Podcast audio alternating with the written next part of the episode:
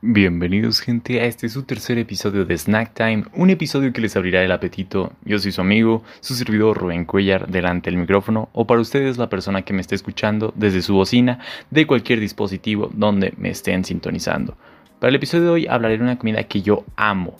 Ya sea elaborada, de comida rápida o gourmet, amo comer este manjar hecho por los dioses. Sé que algunos de los que me están escuchando seguramente no les guste, pero bueno, recuerden que aquí podemos debatir y sobre todo yo soy quien les comparte de estas cosas que amo. Estoy claro y abierto para escuchar sus opiniones. Mi Instagram es rubencuellar-4. Entonces comencemos a hablar de comida. Continuemos esta travesía que tú y yo llevamos. La parada que sigue Craft Hamburgers o hamburguesas artesanales. En esta plática que tendré con ustedes no incluiremos nada de comida rápida. Cero McDonald's, Carl Jr., Burger King, cualquier franquicia de comida rápida en cuanto a hamburguesas que a ustedes se les ocurra.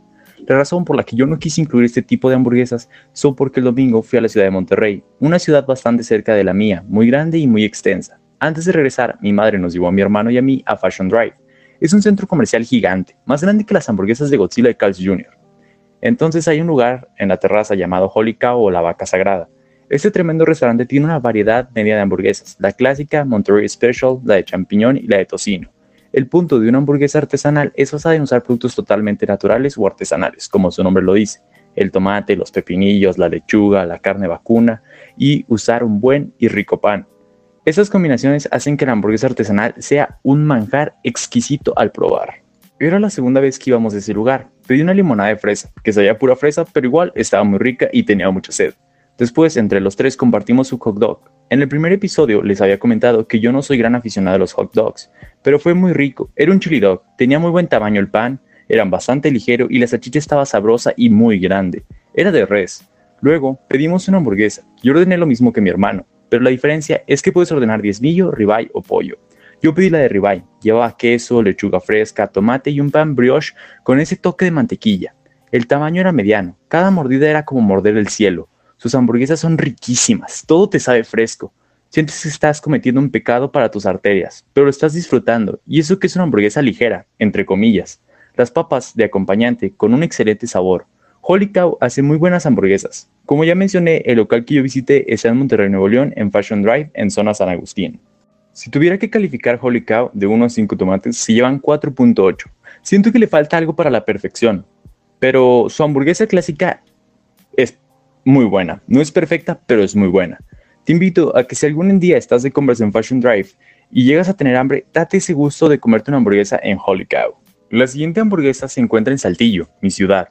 Es un restaurante que sorprendentemente no es de hamburguesas, se llama Pour la France. Si por el nombre no has notado que es francés, es porque es un bistro, muy pero muy rico, con paninis, wraps, entre otros platillos con muy buen sazón de la gastronomía francesa.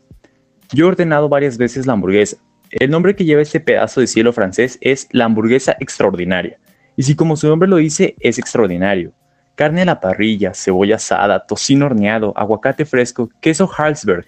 Para mí, este queso hace que la hamburguesa sea mejor que toda la serie La Casa de Papel. Así se los pongo, de esos estándares está. Lechuga y tomate, todo dentro de su pan artesanal, con semillas o granos por encima. No hay palabra correcta para decir lo rico que es esta hamburguesa. Si tienes hambre, pidan la hora en Uber Eats o si pueden vayan a comerla directamente de la cocina a la mesa. El restaurante se encuentra frente a Starbucks Café y el Hotel Quinta Dorada en Luis Echeverría. Para calificar en nuestra escala de tomates es un 4.9 de 5. Y la única razón por la cual no le doy el 5 es porque es algo salada la carne y no consumo mucha sal. Eso es parte de cómo se cocina en mi casa. Pero recuerden, para gustos hay opiniones y para opiniones hay diferencias. Las últimas dos hamburguesas de las que les hablaré son de restaurantes parecidos. Las razones son por el pan que usan. Es un pan muy peculiar pero muy rico. Una hamburguesa es de pan rosado, con una carne ribeye, un queso blanco, que no se puede distinguir cuál tipo de queso es. Eso me desespera mucho porque amo el queso. Hace el sabor de la carne y que el pan sepa increíble. Su tomate y la lechuga y el toque para hacer jugosa la carne. Es vino rosado. Hace que el sabor de la carne sea demasiado increíble. Una hamburguesa que junto a sus papas con queso rallado tienen una excelente cantidad de sal y una excelente cantidad de papas. Les doy un 4.5 por el precio que lleva y porque para mí el sabor del vino no es de todo de mi agrado, o sea, el vino rosado, por lo menos en una hamburguesa. Pero en este caso fue una hamburguesa que seguramente probaría de nuevo e invito a que la prueben. El lugar se encuentra en Saltillo, se llama El Grillo 77, Boulevard Penuciano Carranza, en Virreyes Residencial.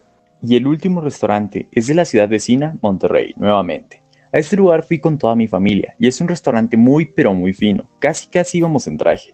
Un restaurante de comida mexicana gourmet igual que el grillo, pero este es de la ciudad vecina y se llama La Félix, ubicado en Calzada del Valle 401 en San Pedro Garza García, Nuevo León. Mi hermano y yo nos ordenamos unas hamburguesas de excelente tamaño, pero lo que es excelente. El pan en este caso era de color negro, que no sé cómo lo hacen, pero qué increíble presentación tenía. Una carne grande que en la cocción se le añade cerveza oscura, que hace que el sabor sea increíble. Es como recordar la escena de Ratatouille donde el crítico de comida Antonego recuerda la comida que le hacía su madre al probar la comida de Remy. El queso blanco, el tomate y la lechuga fresca es una perfecta combinación. Es que lo juro, se te hace agua la boca con cada bocado. No necesitas ni condimentos o salsas para mejorar el sabor. Así sola es perfecta.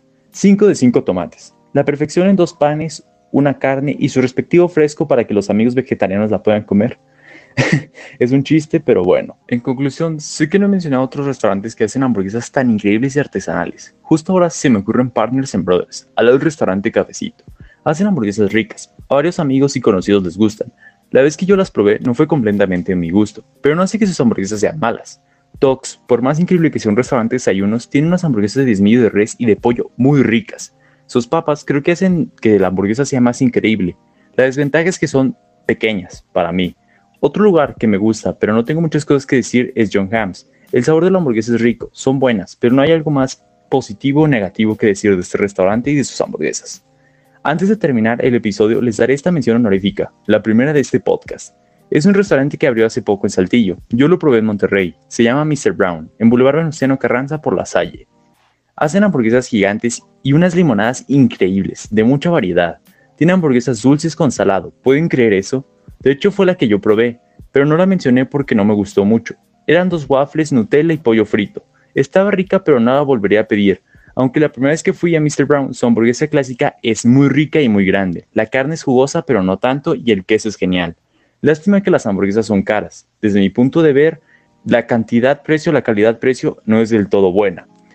Pero hasta aquí esta mención honorífica y la primera del podcast. Este es el final de nuestro episodio del día de hoy. Continuaremos nuestra travesía en otro episodio. Yo soy su siempre glotón amigo Rubén Cuellar, Rubén Cuellar-4 en Instagram. Nos vemos en otra experiencia de comida aquí en su podcast favorito de experiencias de comidas, Snack Time.